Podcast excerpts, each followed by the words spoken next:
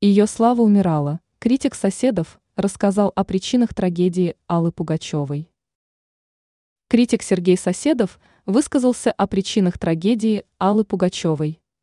Он обратил внимание на то, что слава артистки умирала долгое время. Свою точку зрения по этому поводу он выразил во время беседы с журналистами aef.ru. По его мнению, певица в этом случае пережила свою славу и оказалась в статусе некогда известной исполнительницы. Причем он указал на то, что она шла к этому достаточно долго. Критик полагает, что в советский период взлет Примадонны был обусловлен тем, что она оказалась весьма талантливой ученицей. Артистка, по его словам, могла воплощать в жизнь идеи других людей, отражая их. Однако эти люди по различным причинам ее покинули. С некоторыми артистка, как сообщил критик, и вовсе рассорилась.